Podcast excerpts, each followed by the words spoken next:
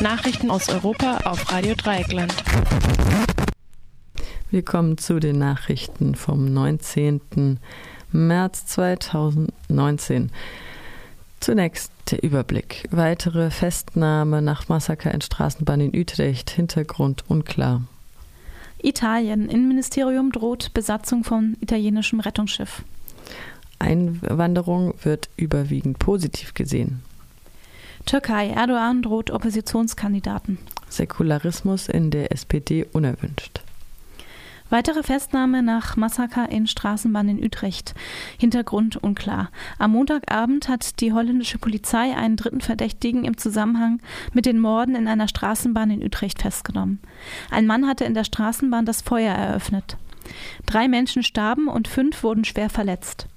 Als Hauptverdächtiger, der die Schüsse abgab, gilt Gökmen der 37-Jährige, wurde nach einigen Stunden gefasst. Er soll wegen mehrerer Delikte vorbestraft sein. Vor fünf Jahren wurde er wegen Mordversuchs verurteilt. Derzeit ist er wegen Vergewaltigung angeklagt. Dass es weitere Festnahmen gibt, spricht dafür, dass die Polizei weiter einen terroristischen Hintergrund vermutet. Andererseits gibt es starke Hinweise auf eine Beziehungstat. Die offizielle türkische Nachrichtenagentur Anadolu meldete, dass es sich nach Aussagen von Verwandten des mutmaßlichen Schützen bei einem der Opfer um ein Familienmitglied handele. Auf andere Fahrgäste habe der Täter geschossen, weil sie dem Opfer helfen wollten. Auch Zeugen berichteten, der Angreifer habe nicht wahllos geschossen, sondern sich seine Opfer bewusst ausgesucht. Rechte Parteien in den Niederlanden gehen eher von einem Anschlag aus und versuchen das Thema Migration im Endspurt für die Provinzwahlen am 20. März zu pushen. Italien. Innenministerium droht Besatzung von italienischem Rettungsschiff. Das von dem rechten Politiker Matteo Salvini geleitete Innenministerium hat der Besatzung des italienischen Rettungsschiffes Made Ionio massiv gedroht. Der Besatzung könnte vorgeworfen werden, Menschenhandel zu erleichtern, wenn sie die Vorschriften bei der Rettung von Schiffbrüchigen nicht einhalte. Worin der Regelverstoß aber liegen könnte, ging daraus nicht hervor. Die Made Jonio hatte zuvor 49 Flüchtlinge, darunter zwölf Minderjährige, vor der libyschen Küste gerettet. Die Flüchtlinge waren bereits zwei Tage auf einem völlig überfüllten Schlauchboot auf dem Meer herumgeirrt. Die Mare Jonio steuert darauf, steuerte darauf die italienische Insel Lampedusa an. Das Schiff ist derzeit das einzige private Rettungsschiff, das im Mittelmeer unterwegs ist. Die übrigen Rettungsschiffe werden entweder zurzeit repariert, wechseln die Besatzung oder dürfen aus rechtlichen Gründen nicht auslaufen. Einwanderung wird überwiegend positiv gesehen. In einer Studie hat die SPD-nahe Friedrich-Ebert-Stiftung die Haltung der deutschen Bevölkerung zu Migration untersucht. Demnach sehen 53 Prozent der Bevölkerung Einwanderung als Chance. Nur 29 Prozent lehnen diese Aussage definitiv ab. Allerdings wird bei dieser Frage nicht zwischen Flüchtlingen und jenen freundlichen altruistischen Fachkräften unterschieden, die kommen sollen, damit die Wirtschaft das Geld für unsere Rente aufbringen kann. Gleichzeitig lehnt aber eine, Minder eine Mehrheit Zuwanderung aufgrund von Armut ab. Eine Mehrheit ist aber bereit, Bürgerkriegsflüchtlinge aufzunehmen. Integrationsleistungen will eine Mehrheit von 52 Prozent den Bürgerkriegsflüchtlingen verweigern, da sie nach Ende des Krieges wieder gehen sollen. Im Gegensatz dazu finden 78 Prozent, dass wer einen Arbeits- oder Ausbildungsplatz vorweisen kann, bleiben sollte, auch wenn er oder sie formal ausreisepflichtig wären. Der sogenannte Spurwechsel, den die GroKo nicht erlaubt, findet also breite Zustimmung. Grob teilt die Studie die Bevölkerung in drei Gruppen ein.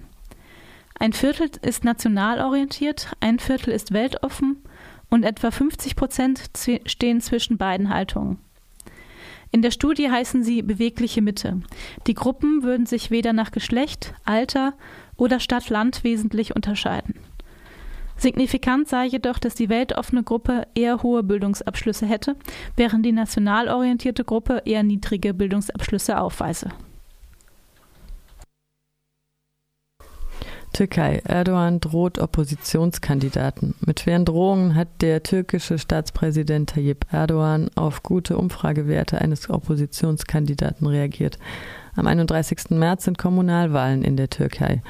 Die Wirtschaftslage ist schlecht und daher könnte Erdogans AKP das Rathaus in der Hauptstadt Ankara an die sozialdemokratische CHP verlieren. Nach Umfragen liegt deren Kandidat Mansour Yavash vorne.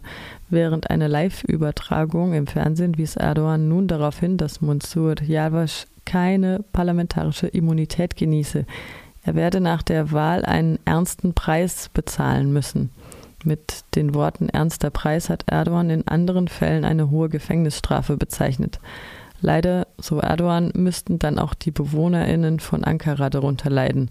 In ähnlicher Weise hatte Erdogan zuvor auch die Oppositionspolitikerin Merdal Akşener bedroht. Auch Akşener hatte Erdogan darauf hingewiesen, dass sie keine parlamentarische Immunität genieße. Erdogans Gegenkandidat bei den Präsidentschaftswahlen 2014 und 2018, Selahattin Demirtas von der pro-kurdischen HDP, befindet sich ohnehin seit November 2016 in Untersuchungshaft. Säkularismus in der SPD unerwünscht. Nach einem Bericht der Frankfurter Allgemeinen Zeitung hat der Generalsekretär der SPD, Lars Klingbeil, die Gründung eines Arbeitskreises Säkulare Sozialdemokraten und Sozialdemokratinnen untersagt.